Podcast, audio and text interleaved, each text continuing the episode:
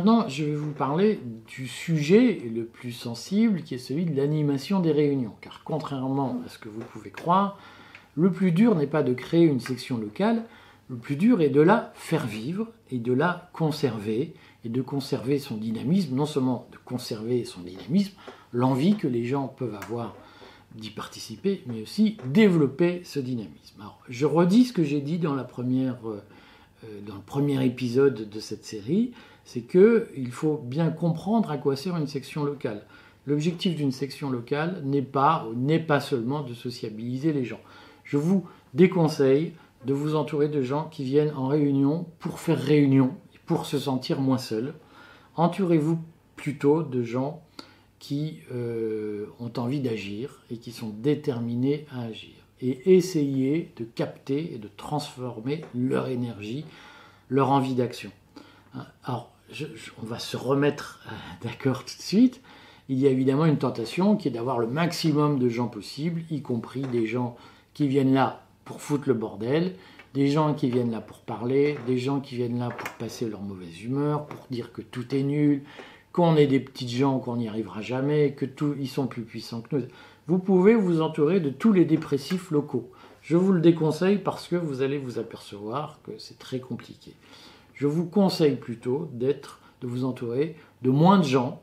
ne cherchez pas le nombre, mais cherchez la qualité. Il vaut mieux une section de 4 ou 5 personnes déterminées à agir et qui mènent de vraies actions, plutôt que 25 personnes qui se retrouvent une fois par mois pendant 4 mois pour constater qu'elles ne font rien et que tout va mal. Euh, choisissez des gens déterminés autant que vous pouvez. Maintenant, je vous donne quelques conseils généraux avant de vous parler de l'organisation de la réunion. Je sais qu'il y a un mythe selon lequel manager une section, euh, ça suppose de la bienveillance, de la concorde, il faut une bonne ambiance pour que ça marche. Bon, croyez-moi, tout ça, c'est du pipi chat journaliste. Ce qui fait qu'une section marche, c'est pas la bonne humeur, c'est pas la bonne entente, c'est pas la bienveillance, c'est la capacité à réussir et le sens de la performance. Le sens de la performance, c'est un équilibre parfois compliqué entre les capacités de chacun et la capacité de l'animateur à transformer l'essai. C'est une équipe de foot. Hein. Et l'animateur est à la fois l'entraîneur et l'avant-centre de l'équipe. C'est lui qui doit marquer des buts. Et c'est lui le capitaine, c'est lui qui doit, d'une façon ou d'une autre, distribuer les rôles de façon intelligente euh, dans la section pour que ça marche. Parfois, ça suppose des euh, positions impopulaires, ça suppose de ne pas être aimé. La qualité d'un chef n'est pas d'être aimé, elle est d'être efficace. Si vous pensez que vous avez besoin d'être aimé pour animer, changez de métier, vous n'êtes pas fait pour être animateur. Vous êtes un bon animateur si vous pouvez montrer que vous réussissez, pas que vous êtes aimé. Il vaut mieux quelqu'un de détesté qui réussit plutôt que quelqu'un d'aimé qui ne fait rien. Je parlerai de ça un peu plus longuement dans la troisième section parce que je vous expliquerai comment, de toute façon, les techniques d'infiltration par la police vous obligent à être quelqu'un de pas sympa, tôt ou tard, au sein du groupe, et en tout cas sans état d'âme. Si vous voulez que ça marche, je vais vous dire comment les choses fonctionnent. Pour que une section marche, il faut que les réunions soient bien tenues. Et pour qu'une réunion soit bien tenue, ça suppose de rassembler quelques ingrédients fondamentaux. Le premier ingrédient fondamental, c'est que tout le monde doit être impliqué dans l'organisation de la réunion. Donc les animateurs, je vais faire une grosse provocation, vous ne m'en voudrez pas, les animateurs qui ont une âme de prof de l'éducation nationale, c'est-à-dire je décide sur l'estrade et ils auront qu'à se démerder pour apprendre leurs leçons, vous n'êtes pas fait pour être animateur, retournez dans votre classe. Organiser un groupe, ça ne marche pas comme ça. Hein. ça marche en impliquant les gens et notamment en s'arrangeant pour qu'ils euh, puissent venir aux réunions dans de bonnes conditions. Euh, c'est une difficulté récurrente dans l'organisation des réunions. On a plein de gens qui disent à propos, nous sommes lundi et je vous propose de faire une réunion vendredi prochain à 20h. Voilà, point, démerdez-vous. Si vous faites ça, vous êtes sûr que ça ne marchera pas. Et changer de métier, vous n'êtes pas fait pour être animateur. Pour organiser une réunion, point numéro un, il faut bien choisir la date, c'est-à-dire impliquer tout le monde dans le choix de la date. et pour que tout le monde puisse se dire j'ai eu la possibilité de bien choisir la date. On est tous débordés, tout le monde a une vie de famille, tout le monde a des hobbies, tout le monde a des parents euh, qui ont besoin de soins, tout le monde a des emmerdes. Donc peu de gens ont une flexibilité suffisante pour pouvoir s'organiser en quelques jours pour participer à une réunion. Euh, sauf évidemment à ce qu'on dise, ce sera tous les premiers jeudis du mois, tous les premiers mardis, tous les cinquièmes, troisième euh, vendredi du mois. Les gens savent et on leur rappelle trois jours avant qu'il y a une réunion, ça peut arriver. Mais le mieux est qu'on laisse trois semaines minimum aux gens pour s'organiser, pour venir en réunion. Un mois, c'est bien. Donc ce que je vous recommande, c'est de créer un groupe Telegram avec tous les adhérents de la section et de très tôt dire on pourrait programmer une réunion dans un mois. Alors bien entendu, si des gens veulent venir passer prendre des verres, se connaître, ça ne pose pas de problème, mais la réunion officielle, démocratique, on la programme pour dans un mois. Est-ce que vous préférez que ce soit le jeudi 18, vendredi 19, euh, mercredi 17 plutôt 20h, plutôt 20h30, plutôt 19h, plutôt à tel endroit plutôt que tel autre, surtout si vous êtes sur une section qui euh, regroupe plusieurs communes. Trouvez l'endroit le plus commode. Si vous cherchez la maison euh, au fin fond de la campagne, à peu près inaccessible quand il neige et que vous êtes au mois de décembre, trouvez un endroit plus simple. Hein. C'est une difficulté, je sais que c'est compliqué, euh, mais c'est un moment essentiel, si vous voulez, que d'être capable de dire aux gens, dans un mois on fera une réunion, comment on peut, quelle est la date qui vous convient le mieux, l'heure qui vous convient le mieux, le lieu qui vous convient le mieux. Et une fois que c'est acté, vous répétez au moins deux semaines avant et trois jours avant et le matin de la réunion, l'heure, le lieu euh, de la réunion et euh, la, date évidemment. Hein. Donc il faut que les gens régulièrement soient relancés pour qu'ils se souviennent qu'ils ont une réunion et pour que vous-même vous montriez que c'est important d'y venir.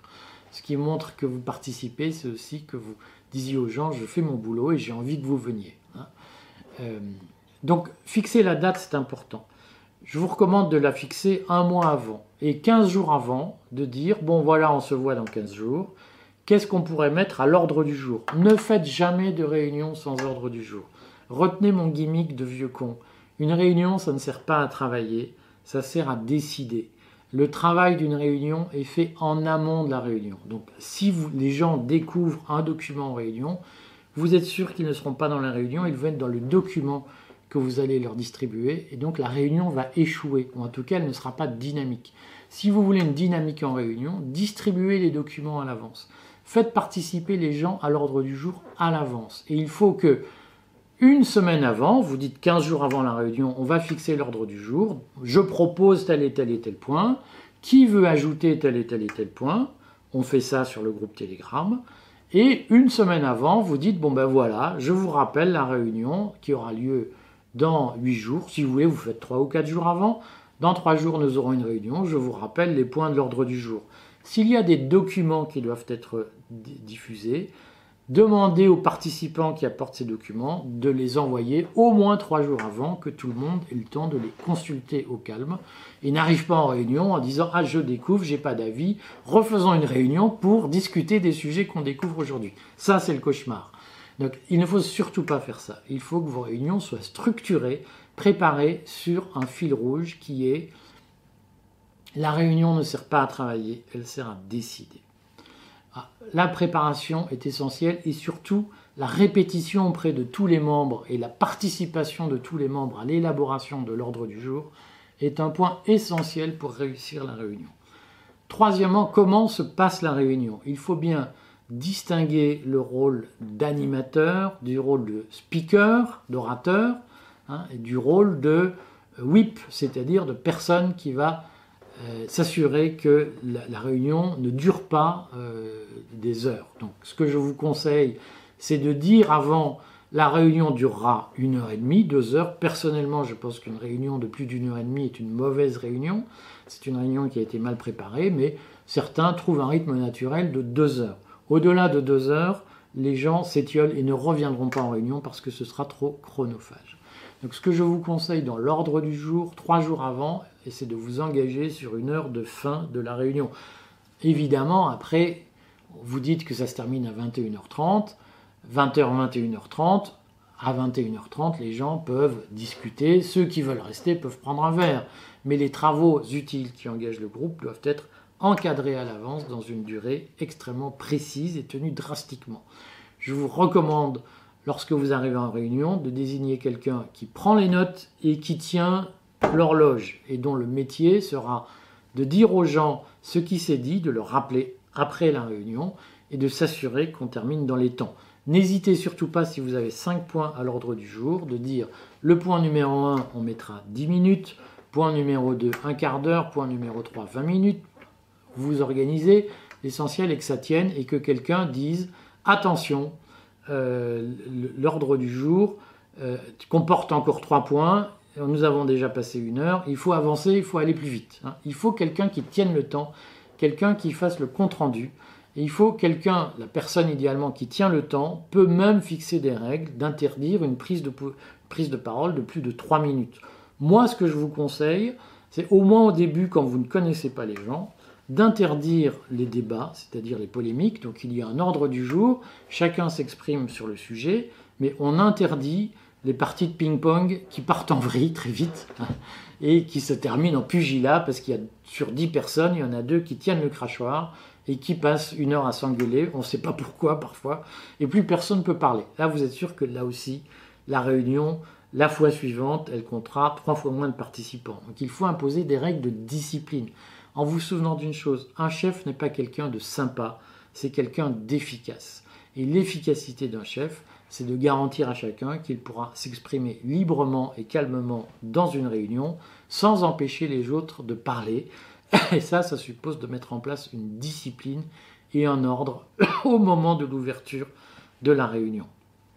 Donc, je vous conseille personnellement, si c'est vous l'animateur, de choisir un délégué qui prend des notes et euh, qui va d'une façon ou d'une autre tenir l'horloge, et deux, d'avoir une espèce d'expert qui va éviter que les conflits ne s'enveniment, et vous, donc, votre rôle sera éventuellement, si la réunion a un peu de mal à démarrer, ou si la parole n'est pas très fluide, de poser des questions avec un sujet. Un, animateur n'est pas quelqu'un qui parle, c'est quelqu'un qui anime.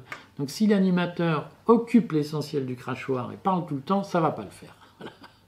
Donc le principe d'un animateur, c'est qu'il laisse les autres s'exprimer et que si les gens viennent en réunion, il faut qu'ils puissent dire ce qu'ils ont à dire. Je le redis, dire ce qu'on a à dire, ça ne veut pas dire troller, ça ne veut pas dire spammer, ça ne veut pas dire empêcher les autres de s'exprimer, ça ne veut pas dire agresser les autres, ça veut dire exprimer ses idées sur un ordre du jour.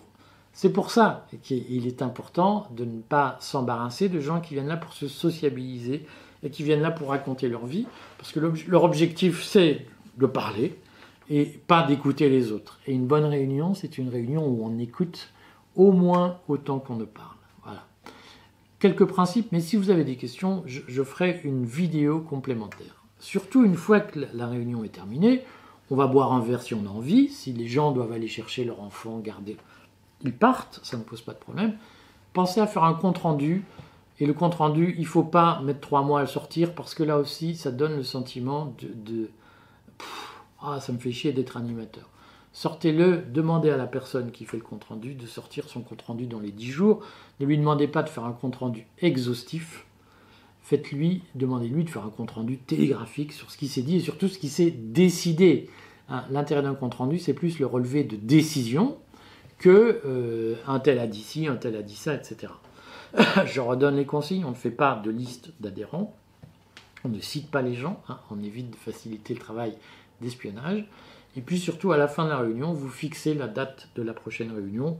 Mieux, vous choisissez une périodicité régulière, régulière pour que les gens puissent se projeter dans l'avenir et puissent libérer leur agenda ou vous dire Ah, mais moi ça tombe mal, tous les jeudis je vais chez grand-maman, euh, tous les mardis je garde mes petits-enfants. Est-ce qu'on ne peut pas trouver une autre date hein? Donc il faut se donner un temps d'organisation du travail dans la durée pour ne pas réinventer la poudre chaque fois. Voilà, Troisième fonction que je ne voulais surtout pas oublier, il faut que, le, je, vous le redis, la question des infiltrés, je la traite dans une vidéo à part, regardez la vidéo suivante. Il y a un sujet fondamental qui est euh, de euh, bien s'occuper des relations avec le niveau national. Et donc utiliser les réseaux Telegram. Le réseau national avec Judith qui est animatrice est un réseau très informel. Les, les décisions se prennent très vite, se prennent sans formalisme. Il y a un groupe des responsables de section sur Telegram.